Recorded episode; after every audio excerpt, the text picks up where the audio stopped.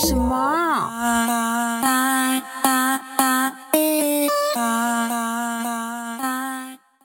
안녕하세요，田萌萌입니다。大家好，我是大毛毛，欢迎大家来到第二季的节目。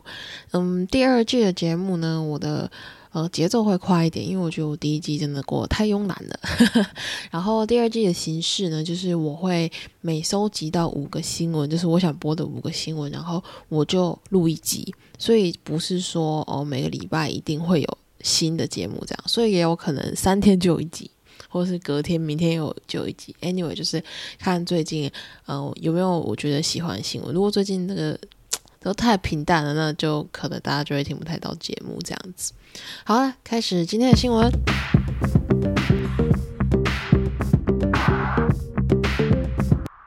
Jenny V 热恋中，疑似约会照片四度流出。前阵子，Blackpink 的 Jennie 跟防弹 V 因为一张济州岛的合照而传出了热恋的消息，但是双方始终没有表明自己的恋爱立场。近日又流出了两人在美容室里的合照，接着呢又出现两人在家中约会的甜蜜合照，直到今天早上甚至出现了两人在电梯里面的合照。对于这些照片，网络上大概有三种说法。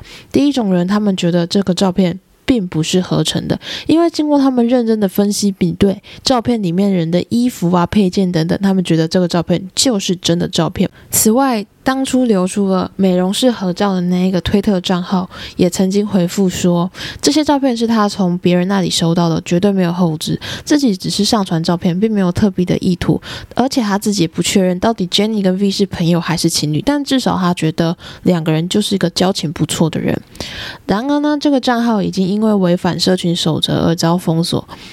再来呢，第二派人马，他们觉得照片。就是合成的，因为呢，在这些照片流出多日后，有一个骇客他主动坦诚这些照片就是他合的，而且他创建了一个新的 Instagram 来专门说明这件事情。这名骇客表示自己用的 Photoshop 合成了非常多 Jenny 跟 V 的照片。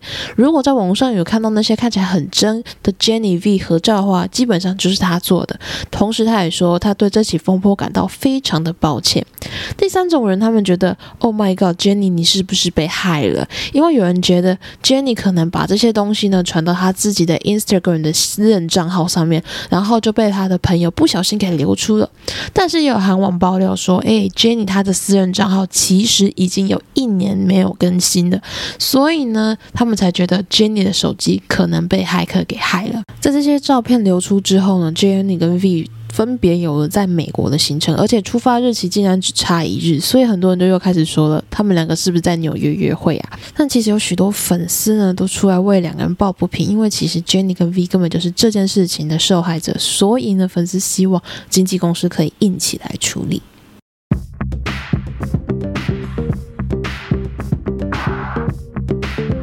是我老了吗？IVE 忙内进称最老的韩剧是。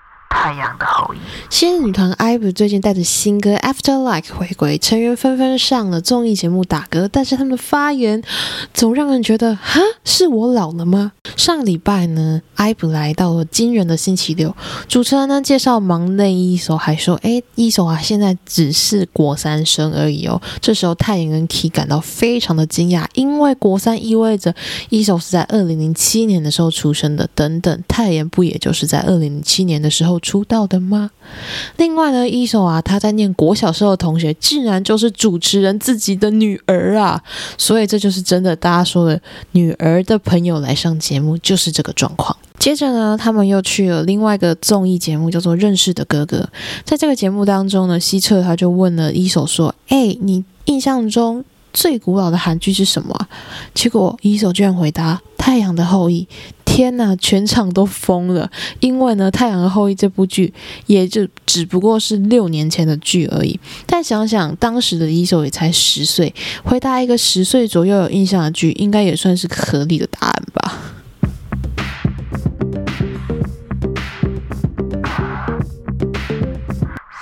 大咖来宾没登台，民众拿不到退票 S2O 跟文化部互踢皮球。S2O 台湾泼水音乐季在八月二十七号、十八号的时候登场，原先强打国际级重磅阵容，连我们 Turn One 的队长 CL 都会来台演出。但是在活动开始的前一天，主办单位却宣布 CL、Yellow Cone、Rehab 无法演出。最后呢，竟然会有高达十一组的艺人都没有登台。对于补偿方案，甚至他们在八个小时内做了七次的改变，让民众非常的生气，甚至要求要退票。但是官方却说，这个活动我们会照常举办，而且我们不打算退票给大家，只是提供大家补偿方案，就是可以免费带一个朋友进场。事后负责人出面喊冤，他说公司早在六月的时候就已经开始申请泡泡专案，而且那时候政府跟他说七月的时候边境政策就会变成零加七了，你现在跑来申请干什么啊？直到活动即将开始的时候，他自己才察觉异状，并且请立委澄清，但是效果嘛，就是大家看到的十一组艺人无法来，所以他自己觉得他被文化部给阴了，而且他一定会提高。文化部方面则表示，他们曾经在八月十八、十九、二三、二次多次的提醒主办单位赶快缴交资料，然而主办单位直到八月二十四号晚上八点左右才把资料给交出来。又因为活动所涉及的海外艺人及工作人员人数高达六十八人，这样审查时间只有两天，真的太难了。而且他们的防疫计划的资料还有许多的缺漏，最终文化部决定。驳回这项申请，而文化部表示，现阶段他们主要的工作会以厘清整个历程，而且保护消费者的权益为优先。《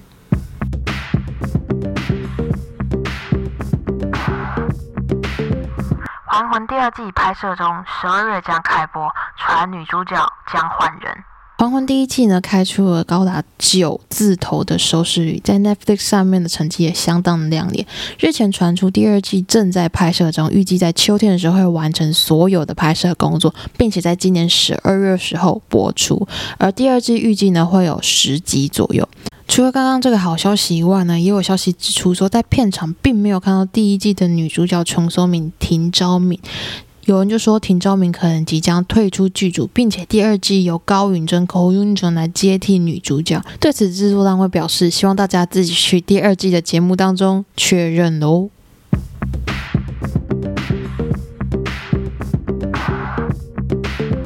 九月将开播好剧推荐时间，今天来跟大家推荐四部九月开播，而且我自己会去追的韩剧。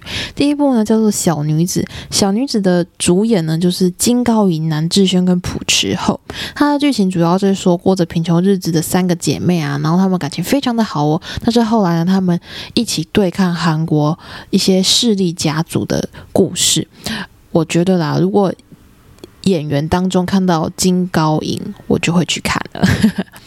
第二部剧呢叫做《金汤匙》，金汤匙可以算是陆星材的退伍作品。这部作品就是在讲一个比较贫穷的男主角，然后他有天得到一只神秘的金汤匙，因为这只金汤匙呢，他可以跟他的有钱朋友交换身份，也就改变了他的命运。后来呢，他就变成那个富二代的奇幻故事。第三部片呢，就是南宫敏的新作品。这部作品叫做《千元律师》。千元律师顾名思义，就是指他每次的受理费只要一千韩元，一千韩元才台币三十块吧。所以大家可以知道，诶，这个设定就让我觉得非常的有兴趣。最后一部片呢，叫做《针锋相辩》。《针锋相辩》的男主角就是小迷糊李奎炯，他终于可以不用再四处客串了。这部片呢，也是一部法律片，主要在讲跟呃豪富豪老人家的连环杀人事件有关。